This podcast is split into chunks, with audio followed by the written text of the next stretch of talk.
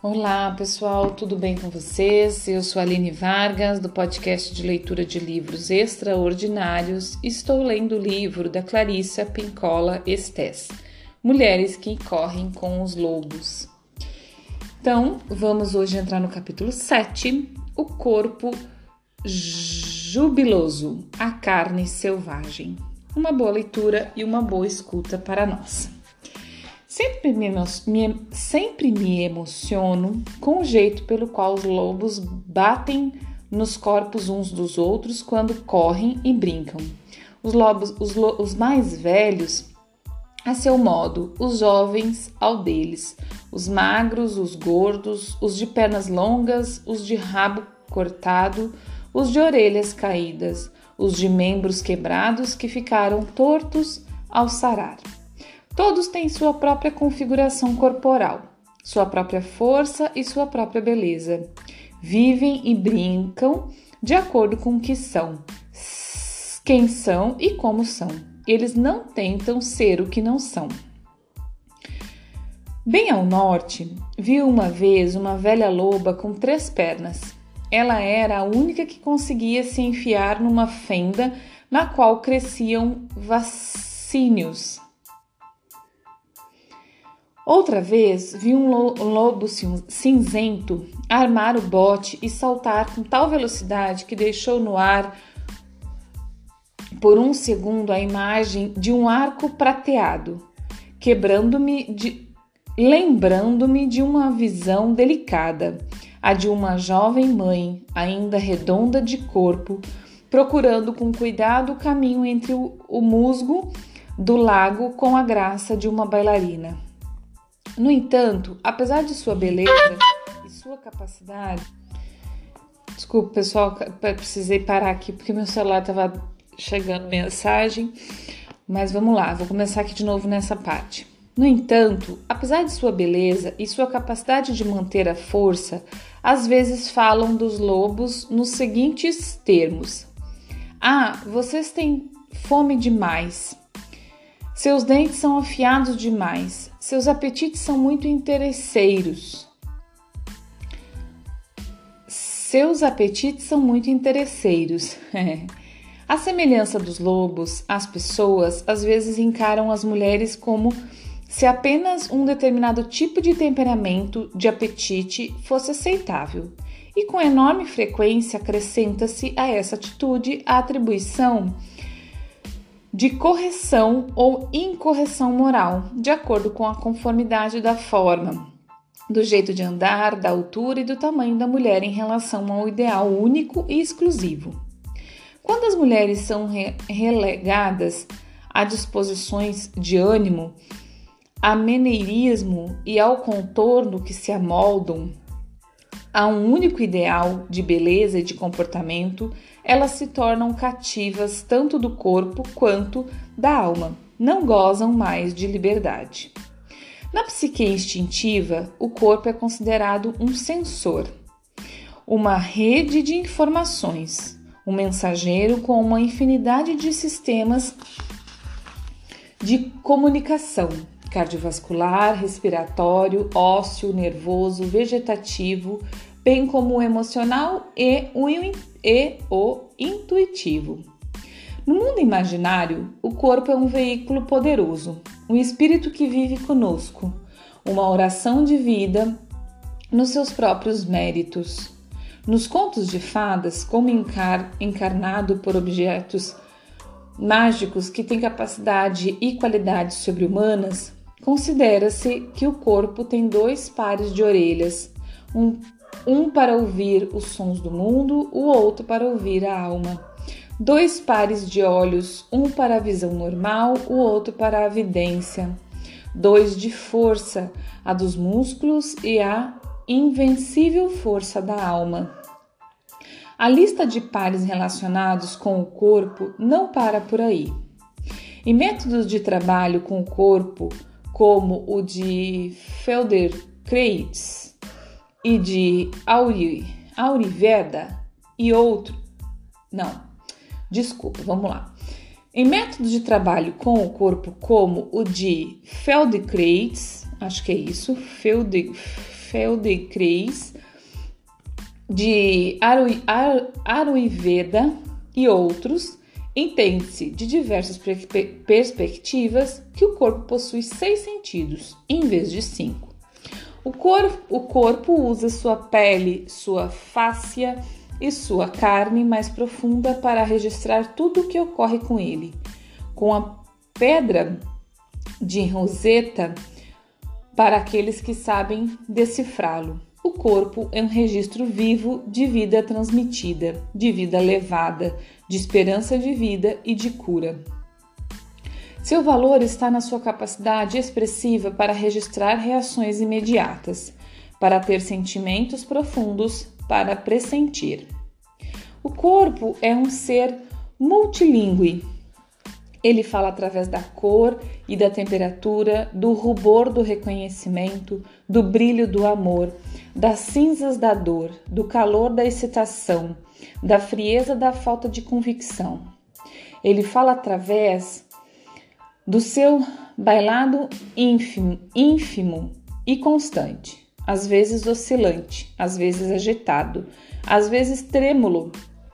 Ele fala com o salto do coração, a queda do ânimo, o vazio no centro e com a esperança que cresce. O corpo se lembra, os ossos se lembram, as articulações se lembram, até mesmo o dedo mínimo se lembra.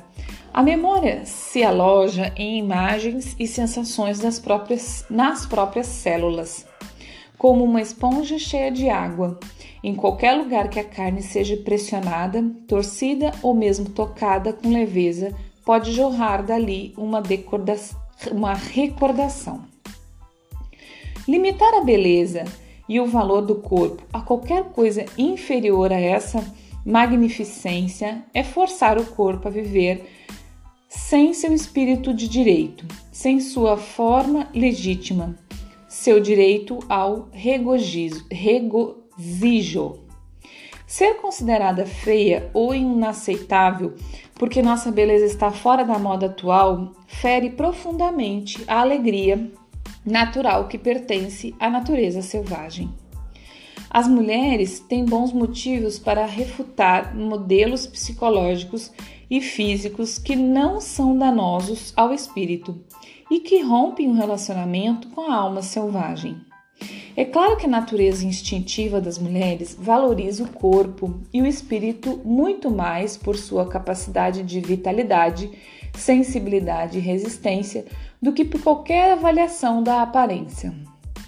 Esse ponto de vista não pretende descartar aquilo que seja considerado belo por qualquer segmento da cultura, mas sim traçar um círculo mais amplo que inclua todas as formas de beleza, forma e função. A fala do corpo.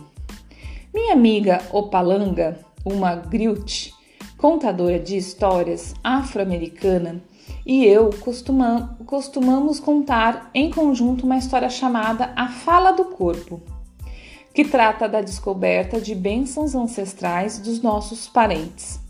Opalanga é muito alta, como um peixo, e esbelta como ele.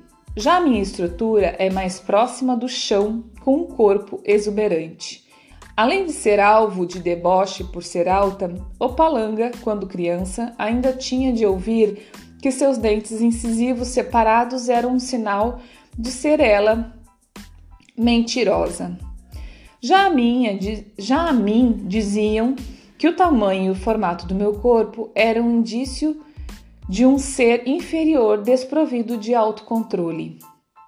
Enquanto estamos contando juntas nossas histórias sobre o corpo, o Palanga e eu falamos dos golpes e flechadas que recebemos durante a vida inteira, porque, de acordo com os outros, com letra maiúscula, aos nossos corpos faltava algo ou sobrava algo. Na nossa apresentação, cantamos um lamento pelos corpos que não nos foi permitido usufruir. Dançamos, nos balançamos e olhamos uma para a outra. nós duas consideramos que a outra tem uma aparência misteriosa, tão bela que como pôde alguém pensar o contrário? Quando conheci o Palanga, nós duas tivemos a impressão de que nos conhecíamos. Como costuma acontecer com as, com as contadoras. Não a vida inteira, mas há séculos. Entabulamos conversas sobre nossas histórias mais íntimas. Como fiquei perplexa ao ouvir que, já adulta, ela havia viajado até a Gâmbia, na África Ocidental, e encontrado alguns membros da sua linhagem que, pasmem, tinham na sua tribo muitas pessoas altas como teixos, esbeltas e como os incisivos separados, explicaram-lhe que essa separação se chama, chamava Sakaya Ilaya que quer dizer abertura de Deus, e era interpretada como um sinal de sabedoria. Qual não foi a surpresa quando eu lhe disse que eu também, já adulta, havia viajado até o istmo de Teotihuacán, Tehuantepec, no México, não sei nem se pronuncia assim, e descoberto descendentes dos meus antepassados que, pasmem, eram uma tribo de mulheres gigantes fortes, brincalhonas e imponentes no tamanho. Elas me haviam dado tapinhas e pequenos puxões, observando abertamente que não estavam suficientemente gorda. Eu comia o suficiente?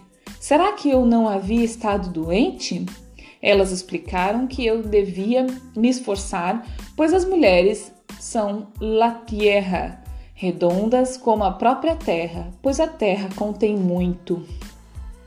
Portanto, na apresentação minha e de Opalanga, como nas nossas vidas, nossas histórias pessoais, que começaram com experiências repressoras e deprimentes, terminam com um sentido forte e jubiloso do self. Opalanga entende que sua, sua altura é sua beleza, seu sorriso é de sabedoria e que a voz de Deus está sempre perto dos seus lábios. Eu entendo que meu corpo não é separado da terra, que meus pés foram feitos para afirmar minha posição, que meu corpo tem a forma de um recipiente feito para conter muito. Nós duas aprendemos, com gente vigorosa, fora da nossa própria cultura norte-americana, a reavaliar o corpo e refutar ideias e expressões que ultra, ultraja, ultrajassem o corpo misterioso, que ignorasse o corpo feminino enquanto instrumento de conhecimento. Extrair grande prazer de um mundo repleto de muitas espécies de beleza é uma alegria na vida a qual todas as mulheres fazem jus. Defender apenas um tipo de beleza é, de certo modo, não observar a natureza. Não pode haver apenas um tipo de ave canora, apenas uma variedade de pinheiro, apenas uma qualidade de lobo. Não pode haver apenas um tipo de bebê, de homem ou de mulher. Não pode haver apenas um formato de seio, de cintura, um tipo de pele. Minhas experiências com mulheres avantajadas no México fizeram com que eu questionasse todo o conjunto de premissas analíticas relacionadas aos diversos tamanhos, formatos e, especialmente, peso das mulheres. Uma antiga premissa psicológica, em especial, pareceu-me absurdamente equivocada. A ideia de que todas as mulheres avantajadas têm fome de alguma coisa, de que dentro delas existe uma pessoa magra que, que grita para sair, quando sugeri essa imagem da mulher magra que grita a uma das majestosas mulheres da tribo ter, ter, terruana, ela ficou me observando com certo alarme. Ela me perguntou se eu estava querendo dizer uma processão por um espírito malévolo? Quem iria pôr um ser tão perverso dentro da mulher? Estava além da sua capacidade de compreensão a possibilidade de que curandeiros ou qualquer outra pessoa pudessem considerar que uma mulher, só por ser grande, por natureza, tivesse dentro de si uma mulher aos gritos.